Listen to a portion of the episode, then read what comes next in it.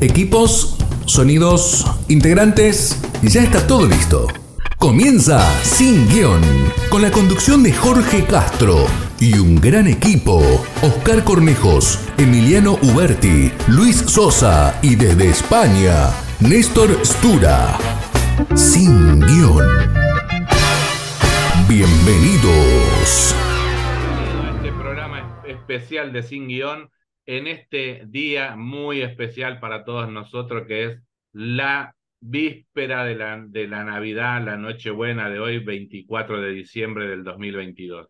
Hoy vamos a sumarnos a, este, a esta algarabía que todavía seguimos sintiendo en esta parte del mundo con esta selección argentina campeona del mundo. Y vamos a tratar temas que hacen a esto dentro de lo que Sin Guión siempre trabaja, ¿no? que es la espiritualidad.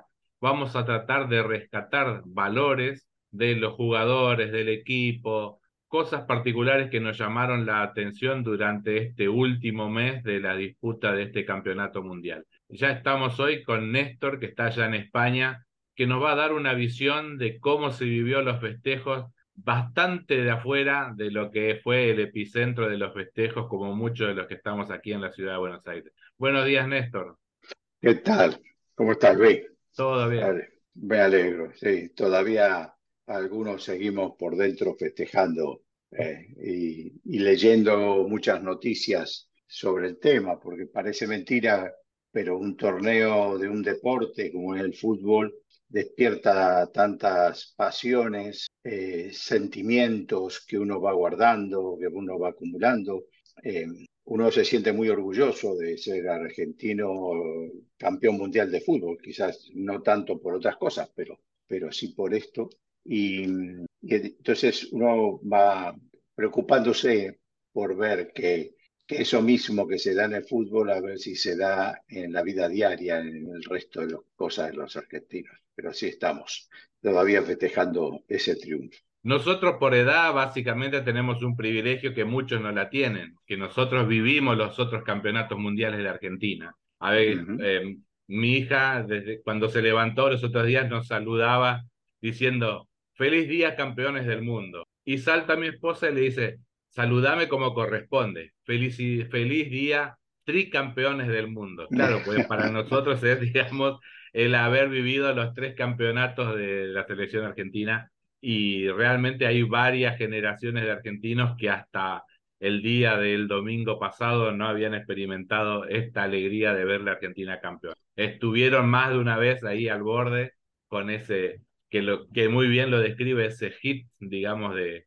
que todavía lo seguimos cantando todos, que fue durante, la, durante el Campeonato del Mundo, la música esta de muchachos que la cantaron los, los de la mosca, la selección misma en los estadios, en las reuniones íntimas con ellos, así que bueno, una gran, un gran momento también para compartirlo así eh, con la familia y muchos que vivían esto por primera vez. Así es como en la temática esta que tenemos en Sin Guión, eh, queremos rescatar por ahí algunos, algunos términos o algunas cosas que hemos escuchado del, del, del capitán del equipo que decía, ¿no? Le preguntaban sobre su gran talento, no en este campeonato del mundo, sino hace un tiempo le preguntaban si cómo se sentía él con su talento y con gran humildad él decía que el talento no era algo particular de él, sino era un don, un don de Dios y que si él había puesto lo suyo para que ese don, digamos, produjera los frutos que tenía que producir. Y después también a lo largo de la disputa del campeonato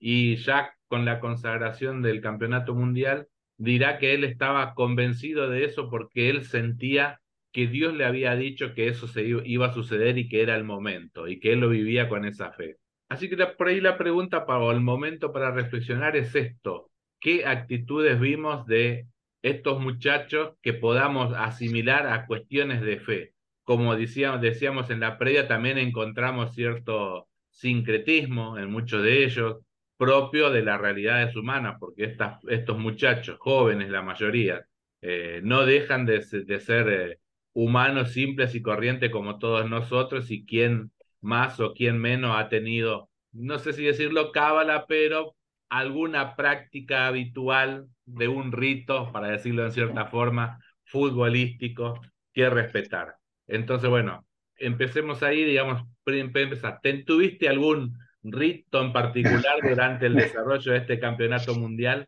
para ayudar a ese talento, a ese don que el Señor ya nos quiso legar, digamos? Sí, la verdad es que no sé si tendré que confesarlo la próxima vez que me siente delante del sacerdote, pero tengo que decir que sí. Y, y lo cuento porque es bastante simpático. El primer partido, el partido contra Arabia Saudita, eh, se jugó en horario España a las 11 de la mañana, con lo cual yo estaba trabajando. Mi hijo mayor, que es el que está con nosotros acá, bueno, no vive con nosotros, vive por su cuenta, pero con nosotros acá en España, eh, se pidió el día eh, ese para ver el partido, y yo, se pidió un día de vacaciones, y sé, eh, porque una cantidad importante de argentinos se reunían en una pizzería, casa de empanadas argentinas, que queda más o menos unos 30, 40 kilómetros de acá, y se reunían ahí. Eh, yo dije, yo no puedo, yo no me había pedido el día, con lo cual dejo de trabajar un par de horas durante el partido, que las compenso después, como tengo, gracias a Dios, esa flexibilidad horaria en mi trabajo. Entonces me quedé acá, encendí el televisor, puse el partido y me vi el partido. ¿Y qué pasó? Perdimos.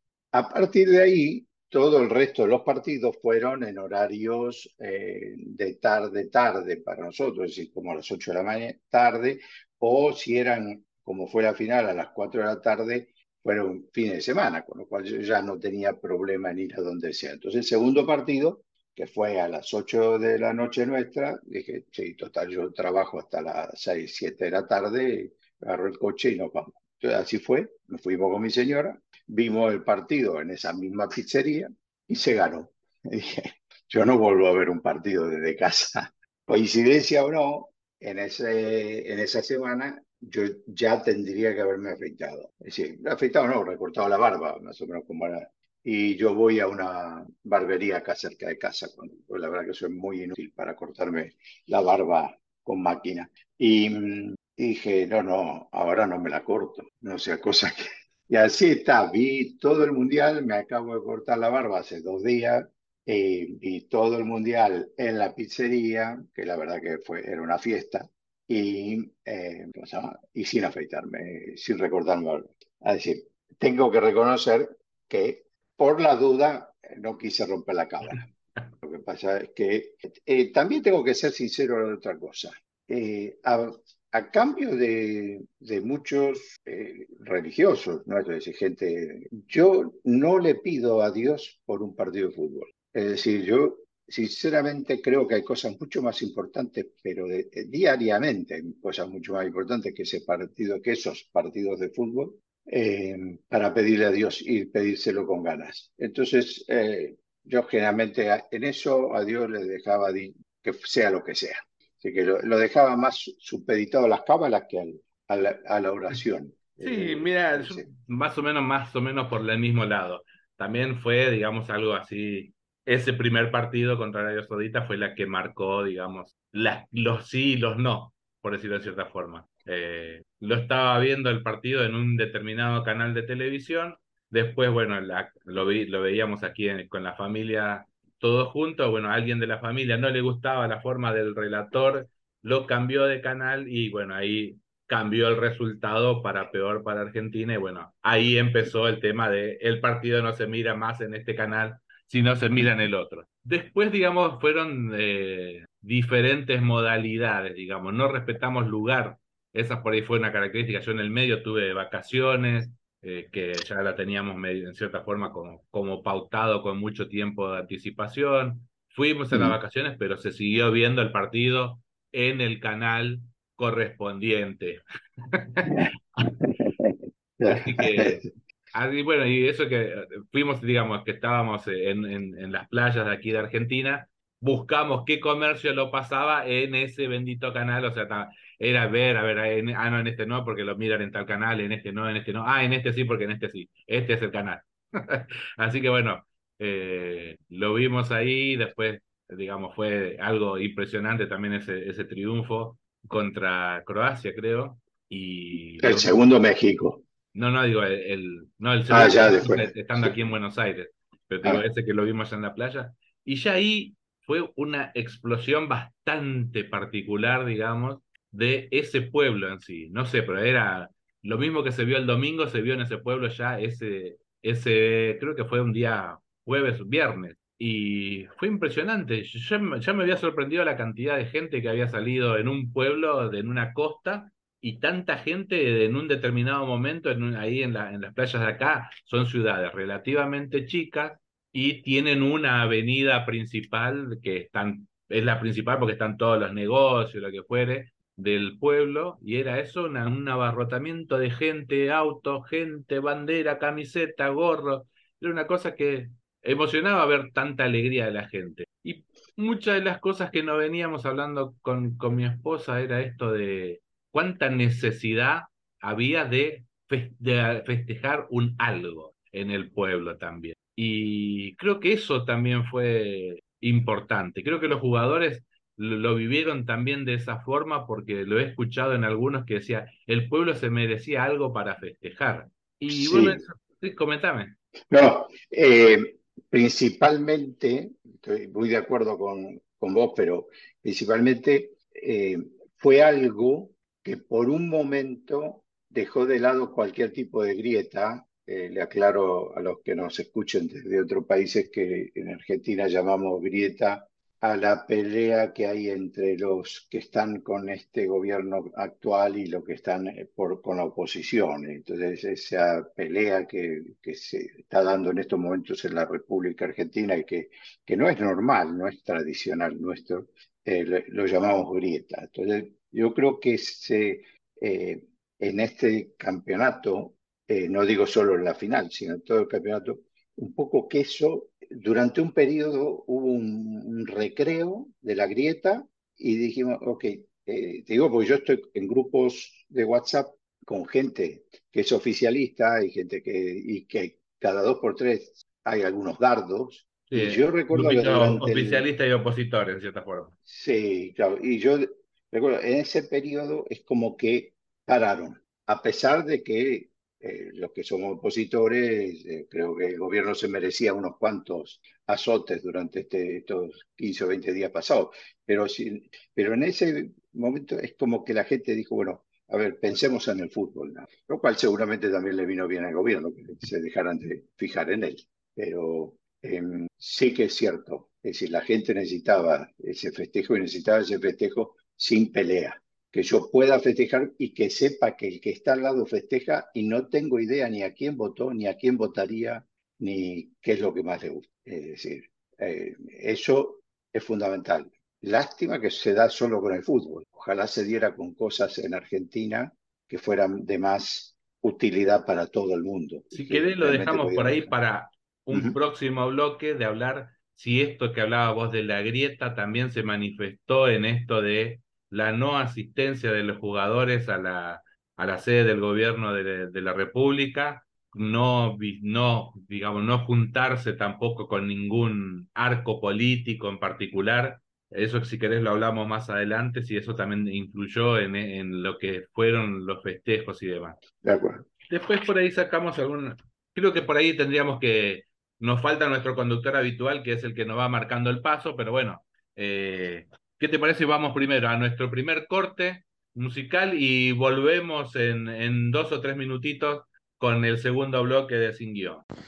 En este primer corte vamos a escuchar el tema Jaya Jaya, la canción oficial del Mundial Qatar 2022, que nos habla de esta idea de unidad en todo, de todos los pueblos y esta otra gran idea de una gran fiesta todos los días de la semana eh, haciendo referencia a la primera jornada, la primera fase de este mundial, en el cual casi todos los días teníamos un, un encuentro o dos de fútbol que se convertían en cierta forma en una fiesta.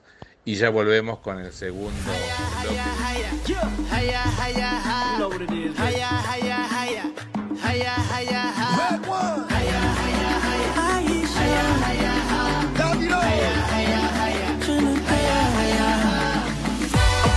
walk the walk on every street.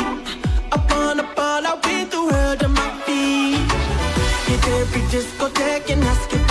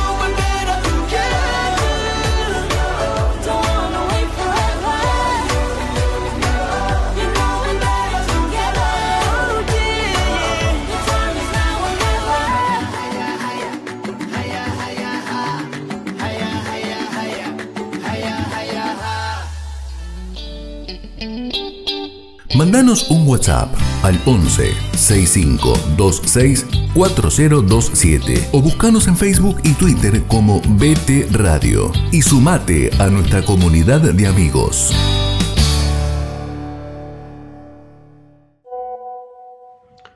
Hola amigos de Sin Guión, les habla Eduardo Salvay de Almagro y soy entrenador de arqueros.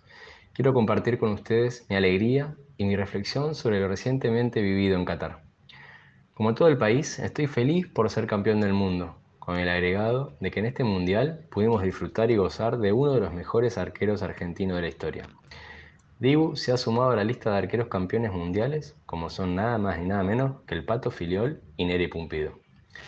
Así como en el Mundial de Brasil 2014, Mascherano le dijo a Chiquito Romero, hoy te convertís en héroe, a partir de los cuartos de final de Qatar 2022, y justamente contra el mismo rival, nuestro gran Dibu se siguió consolidando él también como un héroe nacional.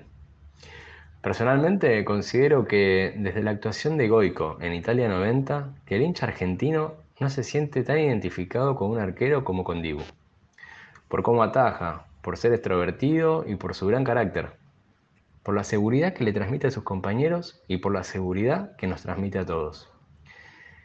El irse de tan joven a Inglaterra no hizo que se le borrara o ocultara su carisma típico argentino, rompiendo estructuras y moldes en la que muchas veces los jugadores suelen caer. Hasta nos regaló pases de baile que jamás olvidaremos y que los chicos, y no tan chicos, están aún repitiéndolos. Sabemos que si está el Dibu en el arco, nos va a salvar, en el tiempo reglamentario o en los penales, pero él nos salvará. Claro está que al Mundial lo ganamos con la unión de todos, los jugadores, el cuerpo técnico, los hinchas y los dirigentes, porque de otra manera sería muy difícil lograrlo. pero junto con Messi, Emiliano fue la gran figura de esta final y de la Copa. Recordemos, por ejemplo, la tapada heroica ante el francés Moigny en la última jugada del partido, y de esta manera estirando el mismo hasta los penales, donde ahí también se lució, atajándole el penal a Coman, pero sobre todo avisando que ahí estaba él, nuestro héroe, nuestro Dibu Martínez. En nombre de todo el pueblo argentino, quiero darte las gracias. Lograste cumplir tu sueño y también nos lo hiciste cumplir a todos nosotros. Felicidad Argentina, somos nuevamente campeones del mundo. Bienvenido a Gracias este segundo bloque de. Sin Guión en este día de Navidad. Hay de los que veníamos hablando para sacar una pregunta y para poder reflexionar es- este tema, ¿no? El jugador, el jugador de fútbol o del deporte que sea, para diferenciar en esto, competente y o competitivo. Esto de si tenemos casos, por ejemplo, de hemos escuchado en, las distintas, en los distintos juegos, previo a cada juego, que los jugadores de un equipo o de otro denostaban al otro equipo porque se decía que era, como decimos en argentino, un vendehumo en el sentido de que se lo ensalza mucho y las realidades técnicas de ese jugador son nada. Digamos, eso es el tema del competitivo, aquel que quiere, de un caso, ejemplo, digamos, de la tradicional lucha que en su momento se, se vivía entre Messi y Ronaldo, Mbappé y Messi en este momento, eh, el tema del, la, si los que fueron, digamos, los, los balones de oro en el tema de fútbol, que durante muchos años hubo como competencia y esa competencia se premiaba o no de acuerdo a la, no, la, no la competencia por el competitivismo, sino por la competencia técnica del jugador. Entonces, esto a ver si podemos reflexionar, ¿qué es esto de este del jugador competente? Aquel que es hábil en su tarea, digamos, en su destreza física, en su en todos los aspectos que hagan a su formación técnica y el que es competitivo, aquel que por sobre cualquier cosa lo importante es ganar, más allá de la técnica, del esfuerzo personal. La cuestión es ganar como sea, ya sea, digamos, acá fue en este campeonato mundial creo que una figura y que no se pensaba que iba a tener tanta importancia resultó ser el VAR, que Claro. ha decidido, digamos, jugadas que para en otros momentos o en otros campeonatos no hubieran sido tal y el VAR los cobró. Y que también trajo su, su jueguito, digamos, esto de, si no, en su momento salió en algunos portales de noticias, de que el VAR había sido influenciado por algún que otro eh, país para que fuera más laxo o más exigente con el contrario. ¿Cómo viste vos esto si había jugadores competitivos y competentes en este torneo mundial? Vale, a ver, eh, como a ver, los hay de, de los dos tipos. Hay jugadores que son competentes y que se lo nota en el campo de juego y desarrollan toda su, su, potencial, su creatividad, su, sus conocimientos y, y realmente eh, se disfruta verlos. Eh, ese es aquel que es competente y que no necesariamente tiene por qué ser competitivo. Es decir, eh, o- esas son las cosas que hay que diferenciar muy bien. Es decir, eh, eh, necesariamente ser competente eh, no te obliga a tener que estar compitiendo por ser el mejor, que es lo que yo interpreto como alguien competitivo. no está mal ser competitivo en el sentido de que, bueno, si a mí me gusta jugar al fútbol, indudablemente no me gusta jugar al fútbol so- solo encerrado en mi habitación con una pelota y un arco dibujado en la pared. ¿sí? Es decir, me gusta jugar al fútbol con amigos con los que juego al fútbol eh, y contra otro grupo de amigos o no tan amigos contra los que juego al fútbol. Entonces se está compitiendo. Y, entonces- y en esos casos es muy lógico que a mí me guste ganar o perder. Y más ganar que perder. Entonces, eh, esa competitividad es la lógica y razonable porque también genera diversión. El problema de la competitividad es cuando se convierte en el objetivo de tu, así, de, tu don de saber jugar al fútbol. Eh, realmente no quiero hacer eh, nombres dentro de los que incluso nombraste, pero sabemos y seguramente cuando comente esto van a saber los oyentes a quién me refiero, pero sabemos que hay gente dentro de estos que son los números uno del fútbol que se sienten muy mal, muy mal cuando les toca perder. Eh, mal, cuando digo mal, es eh, mal al punto de, de, de ser mal educado, de, de, no saludar al contrario. Eh, yo recuerdo un partido de, uno de ellos donde se fue solo al vestuario, dejando a sus propios compañeros, habiendo perdido, en el campo de juego, eh, consolándose entre ellos y él salir llorando porque es como diciendo, a mí no me consuela nadie y yo no puedo consolar a nadie. Y eso es, eh, es el lado feo de la competitividad.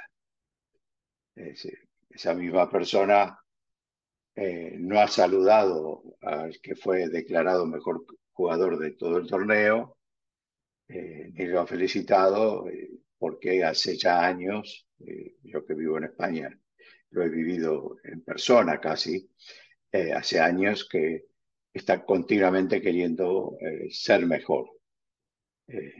Hablo de ser mejor que Messi específicamente.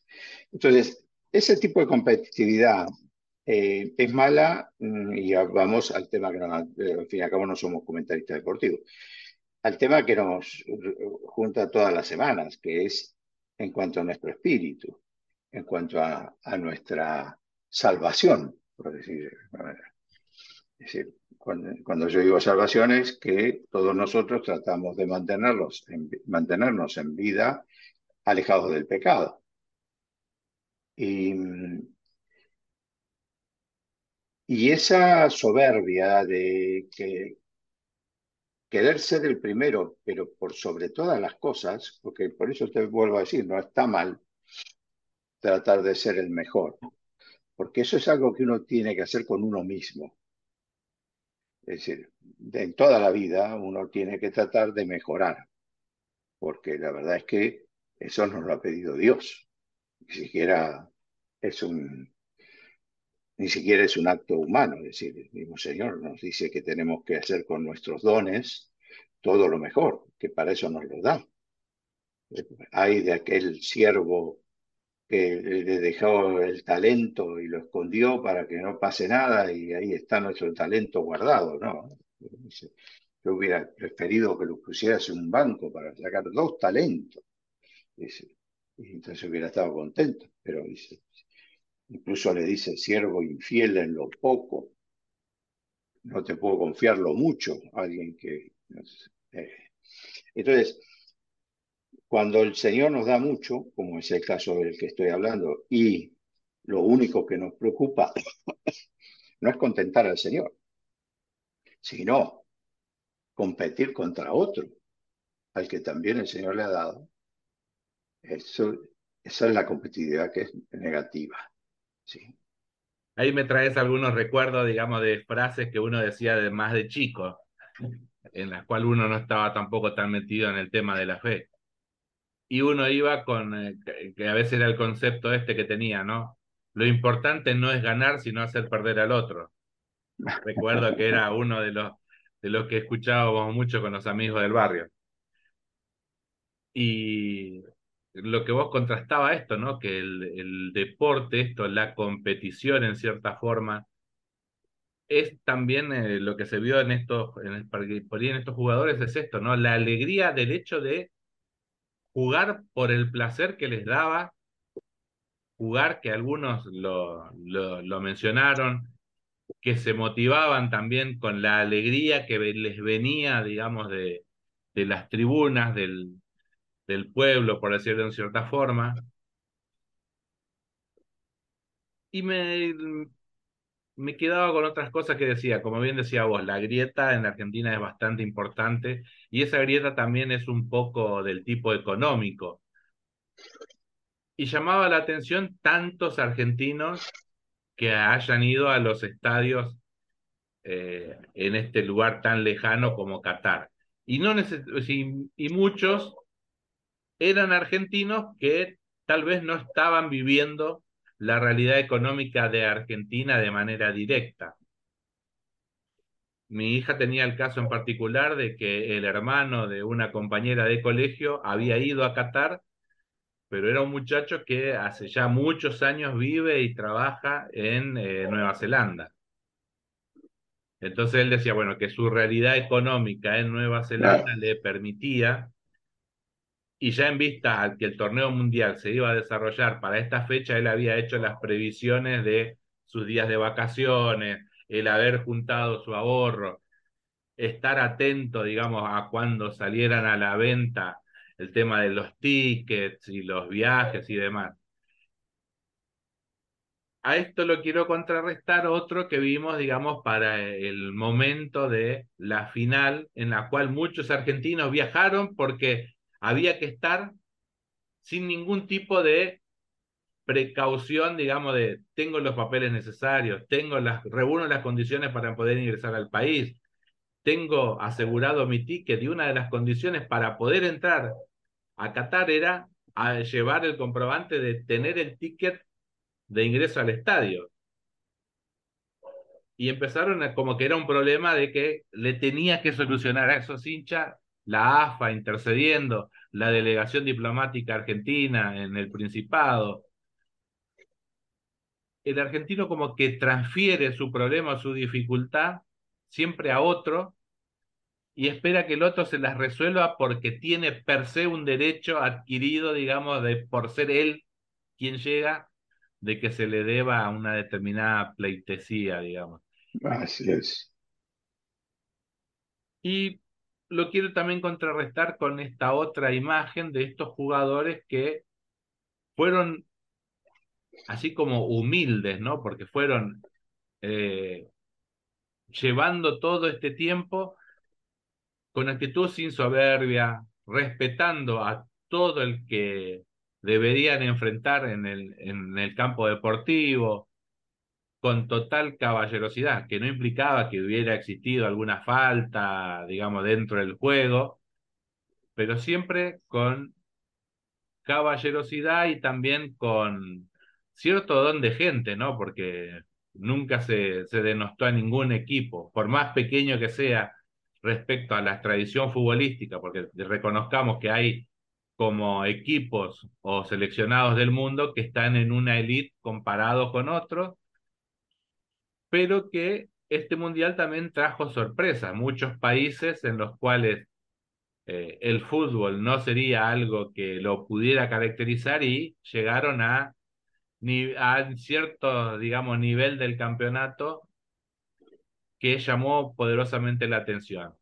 Que equipos como Alemania, como Brasil, hayan sido eliminados en, en etapa bastante temprana para la costumbre de su digamos, de su participación en los mundiales, ¿no? Que fueran... Y, se, ellos, y esos países también vivieron como, en cierta forma, fracasos de sus elecciones. Y me quedé pensando en si Argent cuál hubiese sido el recibimiento de la selección no como campeona del mundo, sino como subcampeona del mundo y calculaba yo que tal vez no hubiese sido tan masivo, pero hubiera sido importante, porque realmente los jugadores vinieron remontando un ambiente muy adverso. desde el punto de vista de la crítica de los comentaristas deportivos y críticos, digamos, por decirlo de cierta forma, del fútbol. Y me llamaba la atención una empresa como LinkedIn, una que hace propuestas de trabajo o hub, digamos, para ofrecer empleo, que pusiera justamente, digamos, como símbolo, en cierta forma, una especie de cartel en su portada principal que decía, ¿no? Tomaron a uno sin experiencia para un puesto y el cual sacó campeón del mundo a su país. En, re- en relación a, a, a Lionel Scaloni, que era una persona, un entrenador, por decirlo en cierta forma, sin ninguna experiencia de haber dirigido en ningún club jamás. Y la costumbre del mundo del trabajo es que piden cada vez gente más joven y con más años de experiencia. Casi que es una cuestión ilógica. Y uno dice, ¿cómo puede hacer hoy un joven ten- juntar experiencia si el primer requisito es tener experiencia? No hay ninguna empresa que hoy te incentive a ingresar para aprender el métier del trabajo. Y ahí lo quiero unir esto de si la práctica hace al maestro, porque si bien Messi decía esto de que era un don lo que él tenía, también se rescataba en muchos de los portales de noticias que Messi era uno de los jugadores que finalizaba el entrenamiento en su club de origen y se quedaba un par de horas haciendo tiros al arco para mejorar su técnica de, digamos, tirar los tiros libres, los que nos has tenido acostumbrado en las eliminatorias, no por ahí tanto en este mundial. Lo que ha- hacía normalmente en el, Club Barcelona. La pregunta por ahí sería esto: ¿la práctica hace al maestro? A ver, me viene bien esta pregunta porque la voy a unir con algo que yo mismo dije en, en la respuesta anterior y que me venía a colación de Es que en realidad de ahí la saqué porque me quedó picando de eso que A dijiste. ver, es, a ver, es muy interesante, eh, si les recomiendo a, a los oyentes que si pueden buscar en YouTube la entrevista esa que se le hizo a Messi hace un tiempo, eh, no necesariamente con el, creo que no fue en el Mundial, creo que fue antes, Sí, donde él habla, con el periodista Viñolo. eh, con Villolo, donde él habla de, ese don y, esa es una de las cosas importantes del, de- del programa de hoy, es decir, reconocer en un deporte elitista, elitista no en el sentido de que, no es para el pueblo, sino que, que realmente se gana mucho dinero, eh, que eh, los niveles de fama llevan eh, a una, y de dinero que se mueve, llevan una corrupción escandalosa. Eh, en algunos casos, esa corrupción es a nivel país, como está pasando con el tema de Qatar y, la comunidad europea, eh, que, que es, es lamentable. Los que vivimos acá eh, nos vemos horrorizados, ¿no? no pensábamos que ese tipo de cosas ocurrieran. Y mm, a pesar de eso, que un deportista de primer nivel reconozca que lo que él hace es una gracia de Dios, que le fue otorgada, que no, él, eh, dice, yo lo único que hice fue mejorar, es decir, tomar esa gracia y desarrollarla. Y ese es el tema fundamental probablemente de, este programa de hoy, que a pesar de nosotros, porque cada uno de nosotros, yo soy un pésimo jugador de fútbol, Es decir, he jugado mucho tiempo al fútbol, pero mm, la verdad es que de cara dura, porque no, nunca fui un buen o porque no tendría a nadie más a quien poner en el colegio. Pero el, que una persona como esa, es decir, todos tenemos que reconocer, perdón, que eso es lo que quería decir, que todos tenemos ese don de Dios. Algunos lo tendrán para el fútbol, otros lo tendrán para las obras de beneficencia, otros lo tendrán para llevar adelante una familia como corresponde, ¿sí? grande. Pero si cada uno reconoce ese don, es decir, sabe decir, ok, esto es lo que yo sé hacer bien, por gracia de Dios, y entonces se pone en serio a desarrollarlo. Volvemos a la parábola de los talentos, es decir, es tomar ese talento que te dio Dios y decir, no lo voy a depositar y lo voy a guardar y me voy a ir a dormir mientras el patrón vuelve. No, voy a agarrar ese talento, lo voy a hacer trabajar, lo voy a poner en el banco, lo voy a, voy a comprar un poco de tierra, voy a comprar semillas, voy a sacar más, vendo, lo que sea desde el punto de vista de, de, de la parábola, pero eh, lo que hace eh, Messi y lo que dice claramente es, ok, yo veía que tenía un talento, ese talento, y, y él no lo duda nunca, es decir, y no sé, me dijo mamá que, que me vino de Dios, no, no, me viene de Dios. Dice, y ese talento me viene de Dios, yo lo que he hecho fue practicar y desarrollarlo, mejorarlo. Y esa es una lección que yo creo que pocos sacerdotes en el mundo lo dicen con tanta claridad. Ojalá haya muchos pues, no creyentes o, o creyentes, pero que no entienden, que escuchen la palabra de Messi, no la palabra de Dios, la palabra de Messi. Es muy importante que un jugador argentino de la categoría de Messi se reconozca como un humilde servidor de Dios y no como Dios mismo, que sabemos, y vos sabés bien a quién me refiero, pero es una pena cuando un jugador de fútbol, un simple jugador de fútbol, por mejor que sea, es un simple jugador de fútbol, de la misma manera que podría ser un simple papa o un simple, un simple ingeniero, ¿sí? se crea Dios. Y se cree, no solo se crea Dios, sino que se sienta bien siendo halagado por Dios.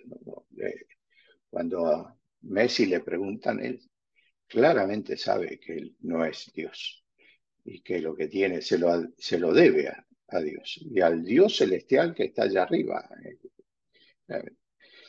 Un ejemplo. Sí, muy, muy bueno lo que decís. Ahora vamos a hacer nuestro corte, que no va a ser este- en este caso un corte musical, sino va a ser esa nota que decís vos. Lo vamos a poner como, como separador para nuestro fin de segundo bloque y comienzo del tercero, para que la gente sepan de qué estamos hablando. Yo creo que todo el mundo ya lo escuchó y lo sabe, pero bueno, lo vamos a poner aquí ahora para todos, para que lo sigan refrescando también y cuando sigamos hablando sepan de qué estamos hablando. Y finalizado eso, volvemos con el tercer bloque de Sin ¿Cómo se va a llevar tan cortita la pelota? ¿Cómo hace? No sé. No sé, la verdad que A veces es imposible, la tenés pegada. ya, bueno, viste que hablábamos en los videos. Para, si aprende eso, nada, ninguna chance. Te iba a decir, viste que hablábamos en los videos que salían de chiquito, yo era así de, de chiquito, la verdad que no hice nada, fue Dios quien, quien me hizo jugar así, quien Fue Dios, vos decís, Dios me dio ese don.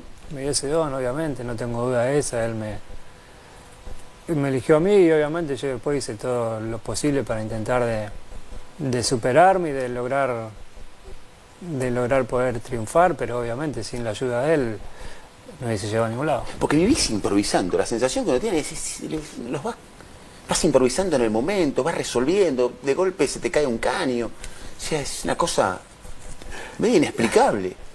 Lo haces tan natural. Sí, lo que te digo, es lo que hice siempre de, de chiquito, intu- intenté de, de mantenerlo cuando llegué a ser profesional y, y intenté de, de mejorar y de seguir creciendo, pero mi manera de jugar fue así desde los cinco años. Si la derecha, usame un poquito más. La estoy usando más igual. La derecha un poquito. Sí. Y fíjate que en los tiros libres tenés que tirar más, más el cuerpo para adelante. Escúchame, ¿se puede aprender a patear tiro libre? Sí. Sí, obvio, obvio, creo que sí, que se puede, igual que, que los penales, creo que, que, que todo se puede aprender, no solo los tiros libres, los penales, creo que todo puede, puede mejorarse y poder crecer y superarse año tras año, creo que, que si uno quiere y se lo propone, se puede. ¿Qué escuchas, Leo? ¿Escuchás eh, cumbia? Sí, la verdad que menos, Menos. eh, mucho menos, sí. ¿Qué, qué, qué, qué, qué escuchás? Eh, escucho un poco de, de reggae, de rock últimamente. No tengo nada especial de la música de, de que se lleva hoy también. Eh, nada en particular, soy de escuchar de, de todo. ¿Te gusta comprarte ropa? Eh, Te, que te, llega, te, te llega a casa esa, ¿no? me gusta, pero no me gusta ir. Y Compro claro, mucho por, por internet. Por internet.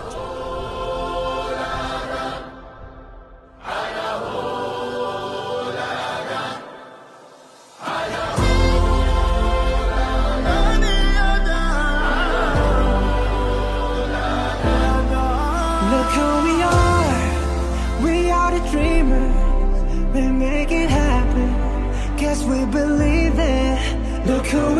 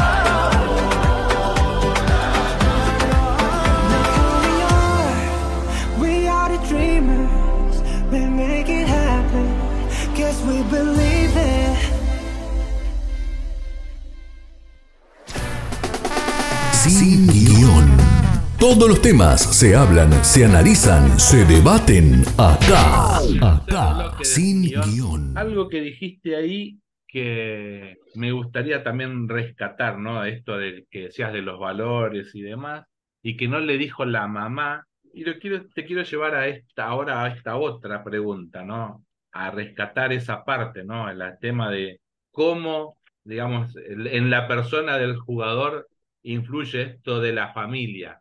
Hemos visto en otros campeonatos del mundo en el cual un determinado entrenador decía que los jugadores deberían estar completamente aislados de su entorno familiar. En este caso, se había visto, digamos, que si bien los familiares no estaban dentro del entorno de lo que es el lugar de entrenamiento, estaba en continuo contacto con los jugadores. Hoy por hoy, digamos, casi es impensable el aislamiento con el tema de los jugadores por el tema de la tecnología. Hay tanta tecnología y son, como decimos, jugadores de tan alto rendimiento en los cuales, digamos, desde lo económico tienen acceso a todo tipo de tecnología y rescatar estos de los valores familiares. Particularmente yo quiero rescatar uno que se vio el día de la final, luego de ya de la obtención del título del mundo, como la mayoría de los jugadores, el propio entrenador, si bien se los festejaban entre ellos, iban a las tribunas a buscar a su familia para hacer un festejo más, que, más familiar en cierta forma con su propia familia y a su vez compartir esa alegría con ese, digamos, ese ambiente. Para que me digas vos tu percepción de cómo fue, según vos, esta, esta vivencia de esa parte, ¿no? De la vivencia de la vida de familia que los jugadores también mostraron dentro del campo de juego finalizado en cierta forma, digamos, con en los festejos de la obtención del título, que no era un, una simple obtención de un título de un jugador individual, sino también del jugador con esa familia que también ha pasado, digamos, por las distintas dificultades. Como dije al comienzo de casi del programa, que estos jugadores han recibido muchísimas críticas del periodismo especializado por distintas cuestiones, que no le ponían eh, el suficiente empeño, la suficiente garra, para decirlo en términos más radiales. y bueno, eh, y ni, no escuché a ningún jugador que haya salido en las primeras declaraciones a decir, con ustedes no hablo porque con ustedes nos dijeron tal cosa que nos denostaron y ahora vienen a buscarnos. O sea, también es de rescatar esas, esas, esas vertientes. ¿no? Pero resaltar esto, el valor familiar que se vio en todos los jugadores particularmente en los momentos del festejo? Bueno, a mí me emocionó muchísimo. Eh, hay un tema, eh, aprovecho, acá lo comento como anécdota, pero eh, no sé si los que nos oyen lo saben, yo vivo ya desde hace muchos años, salvo por un interín de cinco años que volví a Buenos Aires, vivo en Murcia, en España, desde el año exactamente 2002, así que este año se cumplieron 20 años. Y eh, claro, eh, cuando en un país extranjero te encontrás con un argentino y ves que ese argentino en muchos casos dejó esa grandilocuencia que nos caracteriza y que siempre eh, parecemos los mejores del mundo en muchas cosas y después lamentablemente cuando lloriqueamos, lloriqueamos como los peores del mundo, porque es verdad que no somos ni una cosa ni la otra, pero eh, somos hechos para ser grandes en los desastres y en las alegrías. Nos vamos de campeón del mundo seguramente a el peor país para vivir en, sobre la tierra. Y yo creo que no estamos en ningún lado, estamos entre medio de los dos y que ojalá algún día nosotros sepamos reconocer nuestros errores para corregirlos y conozcamos nuestras virtudes para ensalzarlas y para mejorarlas, esos talentos de los que hablábamos. La cuestión es que dentro de estos argentinos que uno conoce, tengo la suerte de conocer un hombre que más o menos tiene mi edad, creo que sí, sí, exactamente, creo que tiene años más, años menos, que tiene mi edad, que vive hace muchos años acá y que jugaba al fútbol, jugaba al fútbol profesionalmente, hoy tiene un negocio. Eh, este hombre, hablábamos el otro día eh, que nos encontramos y ya estábamos en el medio del Mundial sin haber ganado la Copa todavía, pero hablábamos justamente de eso, hablábamos de las virtudes ejemplares desde el punto de vista familiar, de vida, sé yo, que nosotros veíamos en algunos. Entonces nombrábamos un Di María, nombrábamos a Messi, nombrábamos a, más se, que me que que, bueno, me pasó después verlo a Scaloni, es decir, gente que pone a su familia y su vida responsable con su familia en primer plano. Esto no quiere decir, bueno, si yo soy un familiero, voy a jugar al fútbol cuando se me dé la gana. Y si mis hijos me dicen, no, papá, este sábado quédate acá y no vayas al partido de primera, me dice, ay, bueno, me lo pidieron los chicos, así que me digo, no, no, les enseña lo que corresponde y va a jugar al fútbol como corresponde, porque ese es su medio de vida. Un medio de vida excelentemente bien pago, pero es un medio de vida al fin y al cabo. Entonces, uno ve que hay ejemplos de gente que realmente, de muchachos jóvenes y gente más joven que yo, por supuesto, que valora la familia como se debe valorar, en todo aspecto de la vida. Es decir, la familia no es solamente la mujer que me va a dar hijos, ni tampoco es eh, una pantalla donde yo me escondo para poder hacer mis travesuras por detrás y después, pero eh, por lo menos estoy casado. La familia es algo que es un don de Dios, así como hablábamos hoy del don de Dios de jugar al fútbol, es un don de Dios que nos manda y al que hay que respetar, venerar, eh, mantenerlo lo mejor posible, no solo desde el punto de vista económico, sino desde el punto de vista de alegría, que realmente uno pueda decir en mi familia se respira felicidad, eh, a pesar de que pasen cosas malas como pasan en todos lados, pero que haya discusiones de vez en cuando. Pero eh, el tema es que cuando tiene que estar, esté ahí, esté en primer término. Que, eh, yo he visto, porque hay, eh, además, sí, supongo, yo no lo he buscado por YouTube, porque me han llegado, pero si uno lo busca en YouTube seguro que aparecen, ejemplos de Messi parando una sesión fotográfica de saludos, que no me acuerdo ahora exactamente si fue en Italia o fue la FIFA, para ir a buscar, porque habían, no digo despreciado a su esposa, pero sí que la habían separado del grupo de la fotografía, como diciéndole, señora, usted por favor quédese acá, que ahora le sacamos fotos, el que, el que, el que corta el bacalao acá es su marido, con lo cual, eh, y él, sin ningún despecho y sin ningún eh, enojarse ni nada se separó del grupo, fue a buscar a la esposa, la agarró del brazo, la llevó de nuevo donde estaban sacando la foto y no dijo ni palabra. ¿Por qué? Porque él dijo, esto es lo que corresponde. Y no me voy a enojar con ustedes porque no lo hagan, no me voy a poner a berrinchear acá, no, entonces no me saco fotos. Dice, mi señora, tiene que estar acá. ¿Quiere sacarme las fotos con ella? Bien. ¿No quiere? Me voy y listo. Y no, ni siquiera lo tiene que, tuvo que decir. Se acomodaron todos alrededor de ellos, con la esposa y los chicos, y, que, y sacaron las fotos del grupo. Porque eso es saber darle el valor a la familia que la familia tiene.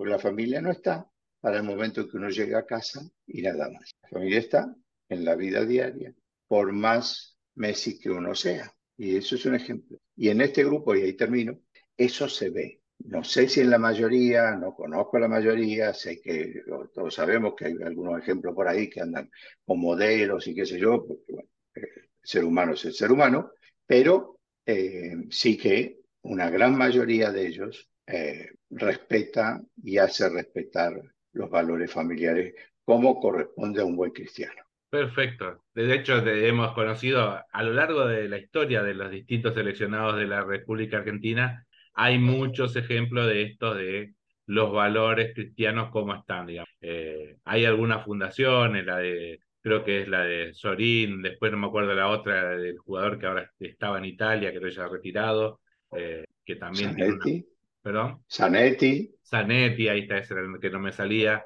que son personas muy comprometidas con el tema de la religión y los valores de familia y demás, y lo ponen de manifiesto abiertamente. De hecho, el Papa los ha recibido, los distintos papas los han recibido en su momento, elogiaron la, la actitud, digamos, de, de ayuda hacia, lo- hacia los demás. Y como bien decías vos, son cos- esos mismos ejemplos me venían a mí a la mente con esto de los valores familiares, porque lo que han hecho estos muchachos, esto de poner a sus familias en, en los primeros lugares. Y no sabría qué decirte, digamos, de, no hemos visto, digamos, como por ahí algún seleccionado eh, que hacían unas especies de reuniones de tipo de grupo de oración en el medio del campo. Estos jugadores mostraron los valores en la diaria, para decirlo en cierta forma, no en una manifestación para el público, por decirlo en cierta forma, y no tenía el único ritual que tenían era, digamos, de ellos con el balón. Veíamos selecciones que tenían rituales para los festejos de, de un gol, que había que hacer respetar una determinada coreografía para el festejo y demás, que eran todos más que nada para la tribuna y no era el disfrute del deporte en sí que estaban viviendo, que lo hemos, por lo menos yo lo he percibido en estos muchachos que jugaban al fútbol porque era algo que les apasionaba. Y entonces pensar esto, ¿no? ¿Qué llama más tipo para llevar a la audiencia, ¿no? A la reflexión esto, ¿no? ¿Qué cosas no, qué cosas les motiva? ¿Qué cosas les apasionan? Más allá, digamos, de la, de la práctica de algún deporte. Entender, digamos, qué cosas, qué valor en sí son lo que lo mueven a ser las personas que son. Como decíamos, estos jugadores, más allá de que tienen una pasión muy particular por este deporte, su pasión se, te- uno lo pudo percibir que está en su familia, por la forma en que, en que viven. Y quiero traer otro ejemplo, otra sencillez, uno de, de, ese festejo, de ese domingo, que se lo veía a Messi abrazando a una señora mayor, que todo el mundo dio por la madre de Messi, y no era la madre, sino era la cocinera del plantel.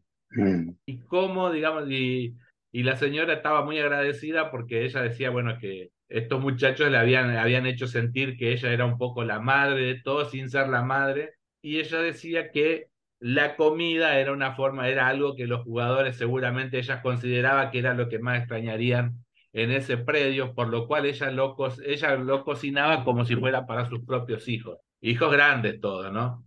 Y cómo los jugadores le devolvían, le, en particular Messi le devolvió ese cariño en el medio del estadio que la abrazó como si fuera una madre. Y ella, ella decía que, bueno, que ella había sentido, para ella ese fue el mejor regalo que había recibido. Y ver eso, como, eso para, para ponerlo así como el, el, la sencillez, ¿no? La, la, la humildad, por decirlo de cierta forma, de estos jugadores en el reconocimiento de muchos aquellos que también han hecho posible lo que terminó siendo esa especie de gesta de obtención del campeonato mundial, que no son eh, el, el valor esto del, del equipo en sí, ¿no? Que el equipo no eran los 11 que salieron, salieron a jugar, sino los que estaban en la banca, los que estaban en el equipo técnico, ya sea del tipo más humilde, de, digamos, del equipo técnico, aquel que, que llevaba la jarra con, el, con el, los equipos de hidratación, como la señora que estaba en el predio todos los días esperándolo para cuando llegaran con un, con un plato de comida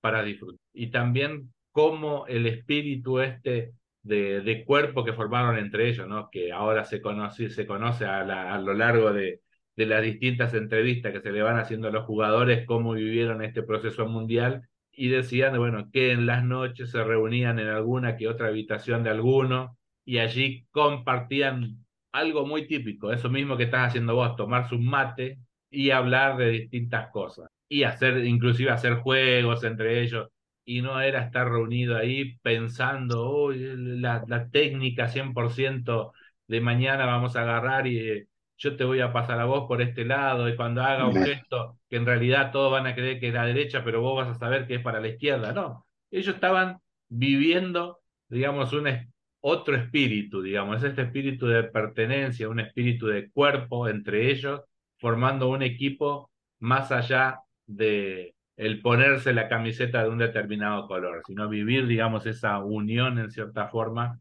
para llegar, llegar al objetivo. Creo que ellos tenían bien en claro que el objetivo que tenían era eso, ¿no? La obtención del campeonato mundial sin dejar de lado ese- estos otros, ¿no? El disfrutar, Sí. disfrutar el proceso y después disfrutar el momento, ¿no? Y después verlos como los vimos eh, con este desborde de, de la multitud que salió a recibirlo, que salió a festejar con ellos y verlos a ellos simple y algo tal vez medio anecdótico, digamos, verlo tomar de la jarra, como decimos nosotros acá, digamos que nadie tomaba en, en vasos de oro ni tenía su propio vaso, sino que era la jarra, como decimos nosotros acá, que después de cualquier partido de fútbol se termina armando de beber directamente algo de la botella de- de- o de algún lugar, de un jarro donde se hizo algún, algún mezcladito por ahí.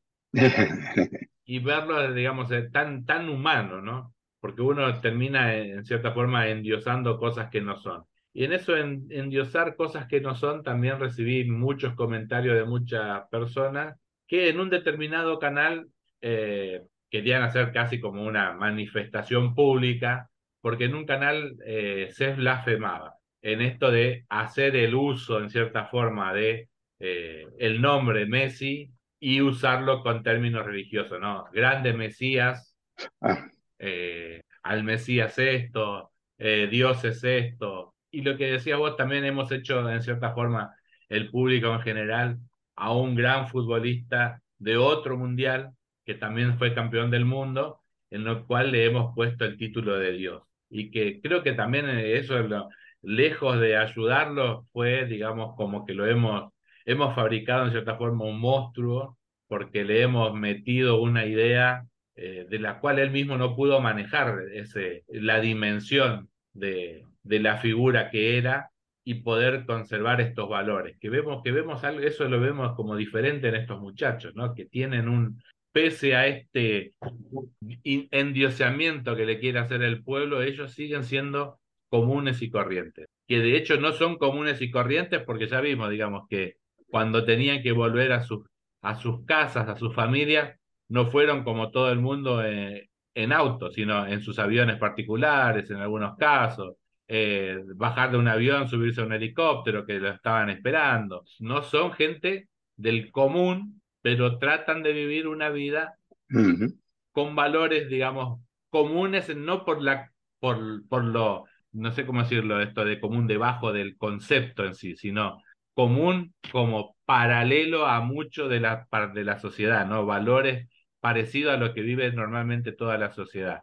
Es rescatar esos valores de el sacrificio, el empeño en el, en la tarea, porque si bien esto, es una pasión, no deja de ser para ellos un trabajo, como muchos de nosotros eh, trabajamos. Tienen la particularidad de recibir cada tantos estos premios particulares, eh, que la mayoría de nosotros que trabajamos en cualquier empresa no siempre gozamos, digamos, de que haya un evento en el cual se nos reconozca en particular nuestra tarea de esta forma, ¿no? De competir por nuestra tarea. Habrá casos muy particulares, digamos, para el caso de algunas disciplinas en particular que llegan al premio Nobel, por decirlo en cierta forma, pero son también como algo muy, muy particulares. La mayoría de los que trabajamos en el mundo común y corriente, digamos, no tenemos un, un Nobel o un premio que acredite nuestra condición de campeón del mundo en cierta forma o primero en nuestra disciplina.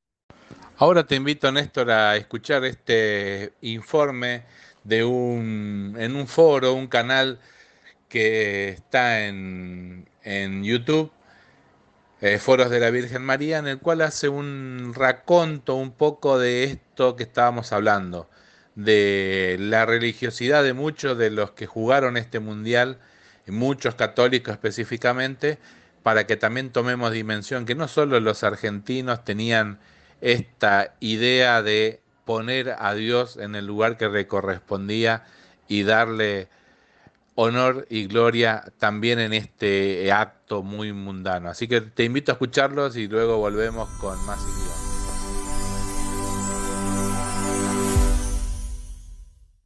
El Mundial de Qatar fue el primero en realizarse en un país musulmán y hubo normas severas para cumplir la ley islámica.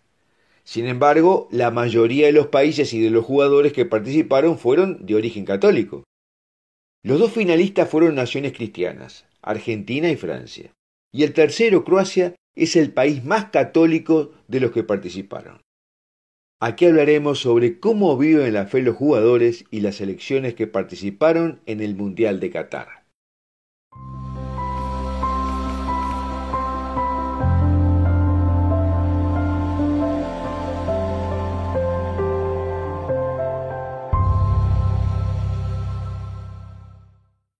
Antes de comenzar queremos agradecer el apoyo que nuestra audiencia nos está dando para seguir adelante con esta misión. Les recordamos además suscribirse a la newsletter de Foro de la Virgen María y a nuestro canal de Telegram que tiene materiales que no se pueden hacer circular por las redes más grandes. Los links están en la descripción de este video. Y sugerimos suscribirse a este canal de YouTube, darle un me gusta a este video y compartirlo con tus amigos. El Campeonato Mundial de Fútbol nació con una impronta católica. Su creador, Jules Rimet, nació en Francia en 1873. Era un ferviente católico. Era abogado y antes de crear la competición mundial de fútbol, dedicó gran parte de su vida a cumplir el propósito de ayudar a los hermanos que más los necesitaban. Se inspiró en el Papa León XIII para fundar una organización que ofreciera asistencia social y médica a las personas más pobres.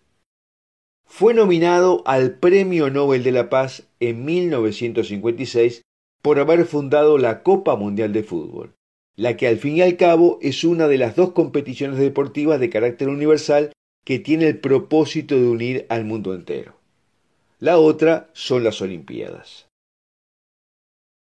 Y en el 2022 se realizó el Mundial de Fútbol por primera vez en un país musulmán, con una inversión impresionante, que incluyó aire acondicionado en todos los estadios construidos en el desierto, y también una serie de restricciones para cumplir con la ley islámica.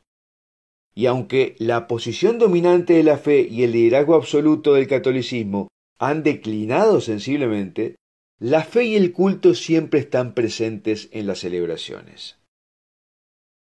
El catolicismo fue preponderante también en el Mundial de Qatar.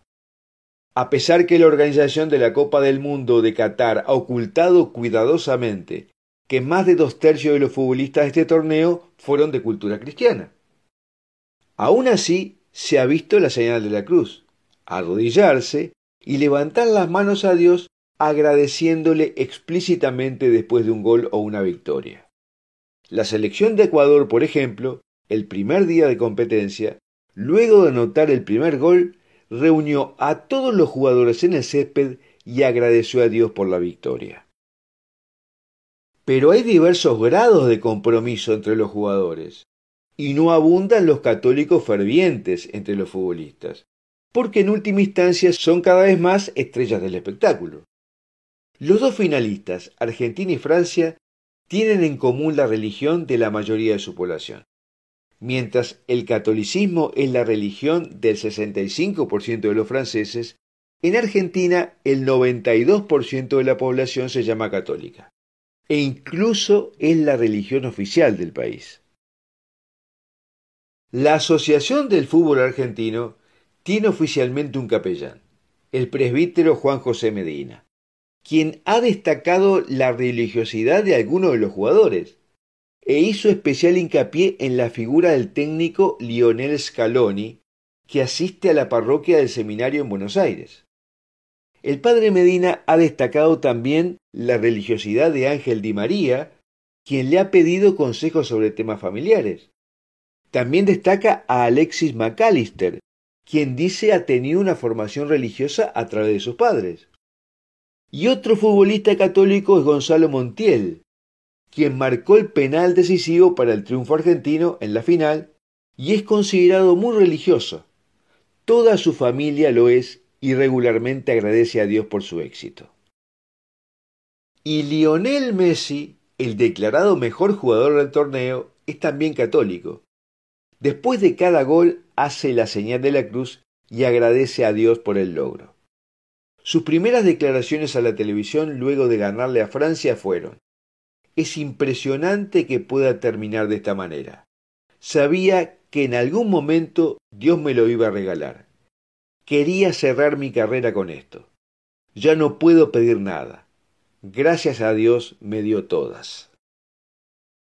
Y pocos días antes del inicio del Mundial de Qatar, Messi ya señalaba, simplemente Dios es el que decide. Dios sabe cuándo es el momento y lo que tiene que pasar. Y siempre soy agradecido de todo lo que me pasó, tanto en lo futbolístico como en mi vida. y cuando le preguntan sobre su habilidad futbolística contesta, fue Dios quien me hizo jugar así, me dio ese don, me eligió a mí, y yo después hice todo lo posible para intentar superarme y poder triunfar. Pero sin la ayuda de Él no habría llegado a ningún lado. En julio de 2012, Messi peregrinó a Medjugorje, invitado por el vidente Iván Dragicevic. Messi había nacido en 1987 en Rosario, Argentina, en el sexto aniversario de las apariciones de Medjugorje. Y en el Mundial de 2018 en Rusia había prometido que si Argentina lo ganaba, iba a peregrinar al lugar de las apariciones de la Virgen del Rosario de San Nicolás, aprobadas por el obispo, que queda a 50 kilómetros del lugar en que él nació. La prensa espera que ahora realice esa promesa luego de ganar la Copa en Qatar. Messi tiene tres hijos pequeños con Antonella Rocuzzo, todos bautizados en el pueblo Ester, a 15 kilómetros de la ciudad de Rosario. Ambos se casaron en una ceremonia civil el 30 de junio de 2017. Lionel y Antonella habían pedido turno para casarse en la catedral situada en el microcentro rosarino, un lugar del que finalmente los novios y sus familias desistieron por cuestiones de seguridad. Pidieron casarse en una capilla improvisada en el complejo del Casino City Center, donde al final un juez local los casó por civil. Pero la jerarquía de la iglesia no autoriza ceremonias fuera de los templos y menos tratándose de un casino. Y el arzobispo de Rosario propuso la opción pastoral de que el matrimonio se celebrara con una ceremonia íntima en la casa que Messi tiene cerca del río Paraná, a unos 30 kilómetros de Rosario. Pero eso no sucedió. Por su parte, la selección de Francia, que salió segunda en el torneo, tiene siete jugadores musulmanes. El gran volumen de jugadores musulmanes se da en varias ligas europeas de fútbol y trae consigo la exigencia de que las escuadras se alimenten con comida halal. Dos grandes jugadores históricos de las selecciones francesas han sido fervientes católicos, como Platini y Zidane. Y el jugador que es considerado más consistentemente católico actualmente es el delantero Olivier Giroud, quien ha declarado que su madre lo introdujo en la religión y él eligió ser bautizado católico. Mientras que Kylian Mbappé, la gran estrella francesa, se considera cristiano pero no practicante, aunque concurrió a una escuela católica. Su padre es cristiano, mientras que su madre es musulmana. La selección que se considera más cristiana de todas las que participaron en el Mundial de Qatar es la de Croacia. A pesar de que hay un fuerte declive en la práctica religiosa, la fe en Dios todavía representa un aspecto muy importante del pueblo croata. El director técnico Slato Dalic solicitó y consiguió que en el hotel de Doha se celebrara una santa misa para el equipo y el cuerpo técnico, a la que asistieron todos los jugadores de la plantilla y el propio Dalic. Dalic fue monaguillo en la iglesia franciscana cerca de su casa en Libno, en tiempo del mariscal Tito, en que mostrar públicamente la fe católica era a menudo motivo de persecución. Siempre lleva un rosario bendecido de Medjugorje y cuando se siente agitado mete la mano en el bolsillo, aprieta el rosario y todo se vuelve más sencillo, según dice. El futbolista estrella de Croacia, Luka Modric, es católico practicante. Y antes de salir al terreno de juego, besa siete veces una foto que lleva en una de sus canilleras, en la que aparece su mujer y sus tres hijos, así como el Sagrado Corazón de Jesús por encima de ellos. Cada beso está dedicado a un miembro de su familia, y el séptimo es para el Sagrado Corazón de Jesús, según él mismo explica.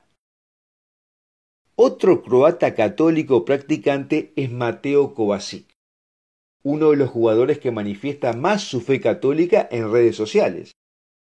Dedicó la medalla que logró en el Mundial de Rusia de 2018 a San Antonio de Padua, el santo de la parroquia de su pueblo, donde fue monaguillo y conoció a su esposa Isabel. Brasil es otra selección con impronta católica.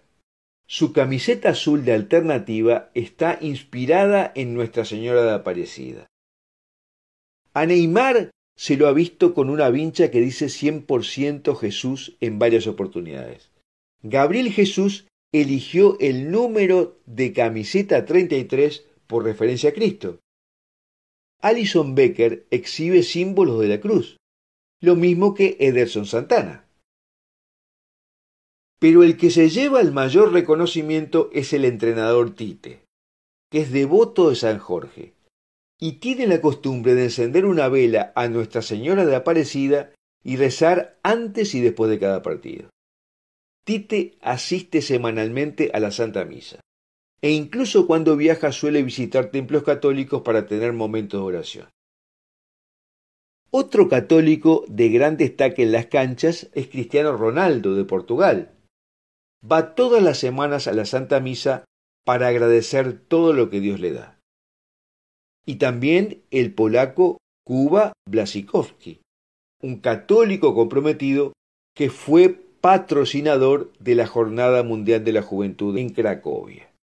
Hay muchos más, como Christian Pulisic, Keylor Navas, Robert Lewandowski, Luka Jovic, Axel Witzel, Luis Suárez, Edison Cavani, y muestra que la fe es un ingrediente que sostiene y hace progresar a los deportistas que tienen una exigencia física máxima y que ellos así lo viven y por eso agradecen a Dios.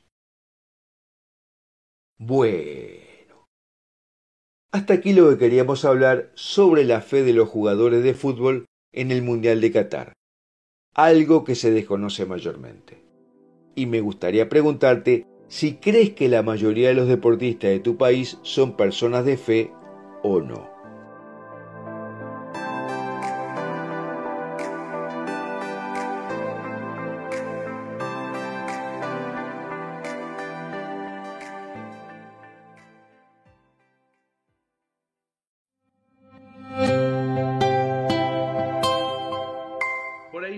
Podemos entrar ya en este tema que habíamos dejado ya como para ir cerrando nuestro sin guion de hoy. Esto de que habíamos dicho en un momento, esto de la no asistencia de los jugadores a la casa, a la sede del gobierno de la República Argentina para el festejo, en cierta forma, de, de la obtención de este título del mundo, también es, influyó este concepto que bien explicaba vos en Argentina, que es esto de la grieta. Esta problema que se generan en los que están, en cierta forma, a favor del gobierno y los que están en la oposición del gobierno. Esta grieta que si bien no se, no se pudo, no se manifestó en el pueblo en sí, también quedó de manifiesto en cierta forma en esta no asistencia o en esta no quererse, por decirlo de cierta forma, no querer quedar pegados, como decimos acá, a un, a un partido político, a un político en sí, el festejo y que nada no sea capitalizado por esa otra fracción, sino que también esta es parte de la grieta, que el triunfo era solo de los jugadores o de la parte del, por decirlo en cierta forma, el pueblo y no la dirigencia del pueblo. A ver, eh, es, es una pregunta que me vengo haciendo desde, desde hace varios días, y desde que fue eh, la llegada de los jugadores, eh, la, no sé llamarlo manifestación, pero eh, esa cabalgata de todos los, los seguidores argentinos por ver a la, a la selección. y qué sé yo. Em, y voy a ser sincero, si bien no lo tengo totalmente definido dentro de mi cabeza, yo no estoy seguro de que haya los futbolistas hayan actuado bien. Y bueno, eh, supongo que por alguna de mis apreciaciones eh, se habrán dado cuenta que yo eh, no estoy a favor de este gobierno en ningún sentido. Eh, lo peor que, que veo de, de este gobierno es que hubiera tratado de manipular ese, ese resultado. Es decir, el hecho de asignarse un partido político, un gobierno específicamente, que se haya ganado, por ejemplo, gracias a ellos, eh, es un abuso de la mentira, ya directamente. Entonces, en ese sentido lo veo bien. ¿Por qué? Porque algunas pruebas nos han demostrado después que sí realmente el gobierno tenía pensado, y es más, tenía preparadas medallas con las firmas del presidente y del ministro de Economía, que no sé qué hacía ahí, para entregárselas a los jugadores. Con lo cual, lo que habían simulado ser una, un acto totalmente apartidario no lo iba a hacer. Y los eh, jugadores, tenemos que decir que hicieron bien en ese caso.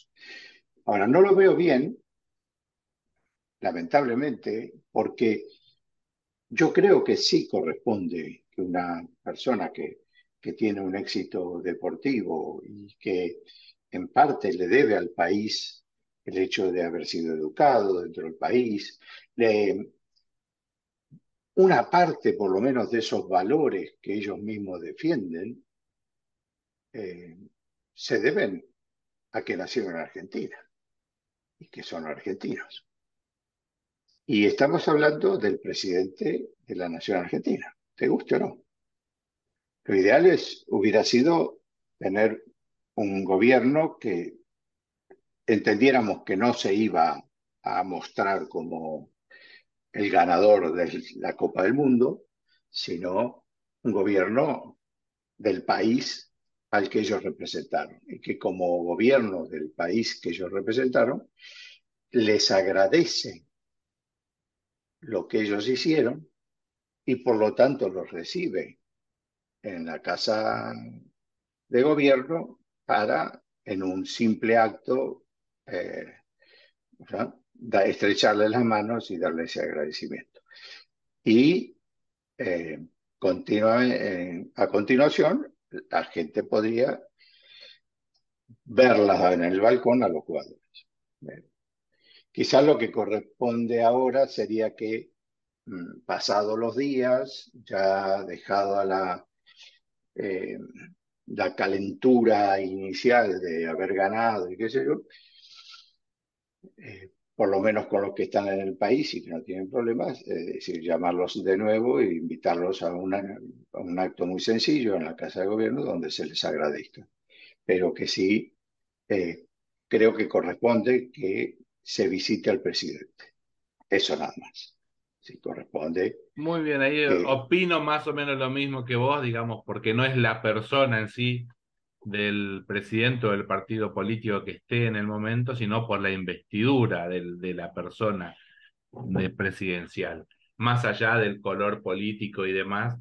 Y como bien decías vos, creo que en cierta forma es entender también esto de los valores de la democracia, ¿no? Porque eh, uno de los valores de la democracia decimos que el pueblo no gobierna sino a través de sus representantes, por lo cual el saludo, digamos, que, que le daba el presidente no era del presidente, sino del pueblo a quien él gobierna, que en cierta forma él, en representación de todos nosotros, va a darle el saludo y el reconocimiento que todos quisiéramos darle, pero que por una cuestión lógica de distancia, de cantidad, de lo que se quiera, es imposible que, que puedan estar juntos con ellos y ellos sacarse la foto correspondiente con cada uno.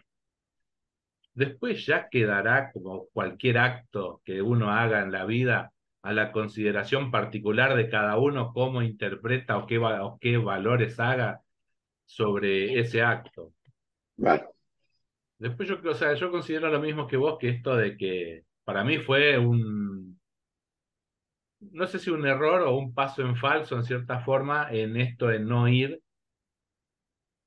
porque en cierta forma para mí genera una o una grieta más grande o una nueva grieta, porque el no ir en cierta forma en, para mí representaba como no estoy de acuerdo con vos y puede ser tomado como ah, los jugadores están del lado de la oposición. Por lo cual tal vez sea un mensaje equivocado, de- entendido por el resto.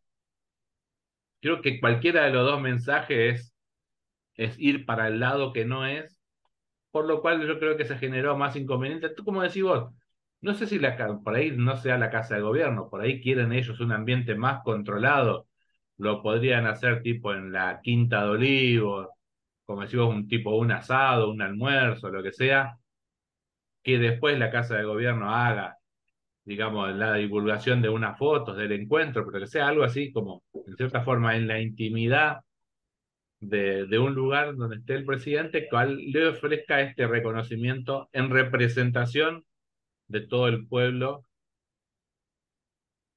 en ese, en este juego, ¿no? De entender esto de que dentro de los valores democráticos que ellos eh, no son representantes de su partido político, de su color político, sino representantes de todo el pueblo de la nación argentina, que están cumpliendo ahí también ellos una función de representación, por lo cual no están saludando en nombre propio, sino en nombre de todo el pueblo argentino. Totalmente de acuerdo. La cuestión es cómo lograr que ese acto, por decir así, no se vea como una aceptación de lo que el gobierno está haciendo en todo sentido, que es muy distinto. Es decir, y ahí es donde eh, erramos muchas veces los argentinos, en decir, ok, vinieron a tomarse una cerveza conmigo, eso significa que son de mi partido y están de acuerdo y, que ha- han aprobado todas las leyes que yo dije. Están mal. Una cosa así que...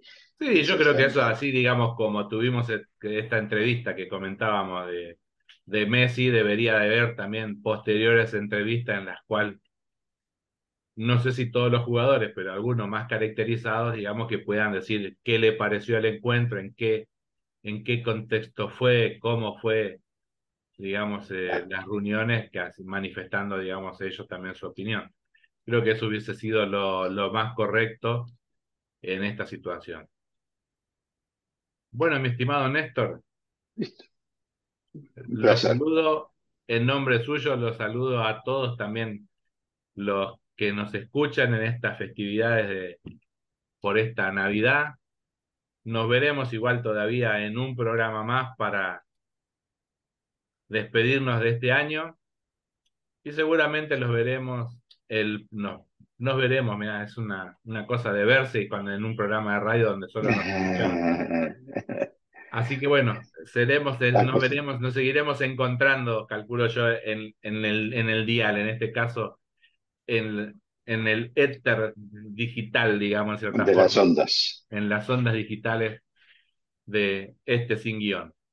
Feliz Navidad Sí, para sí. todos, tu saludo para todos los oyentes. Feliz Navidad para todos, realmente, que, que sigamos festejando la Navidad como lo que fue, el nacimiento de nuestro Señor Jesucristo.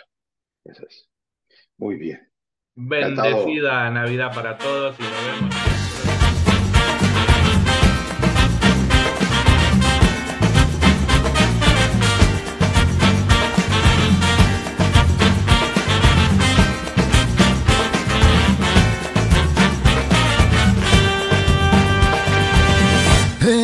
Argentina nací, tierra de Diego y Leonel, de los pibes de Malvinas que jamás olvidaré. No te lo puedo explicar, porque no vas a entender las finales que perdimos, cuántos años la lloré. Pero eso se terminó, porque en el Maracaná, la final con los azúcar la volvió a ganar papá. Muchachos, ahora no volvimos a ilusionar. Quiero ganar la tercera. Quiero ser campeón mundial. Y al Diego en el cielo lo podemos ver. Con Don Diego y con la Tota. Alentándolo a Lionel.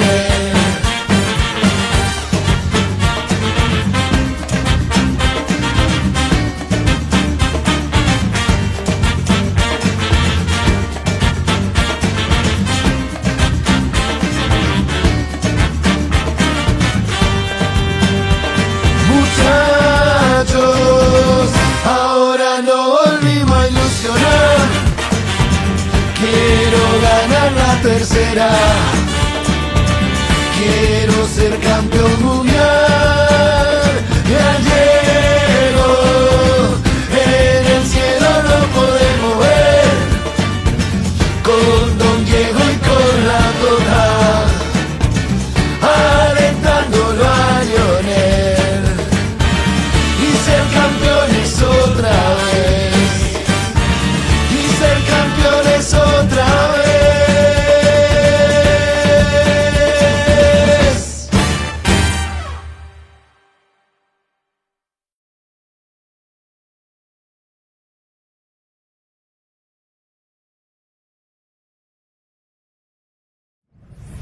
Hasta aquí llegó Sin Guión. Jorge, Oscar, Emiliano, Luis y Néstor se despiden hasta el próximo sábado. Hasta entonces.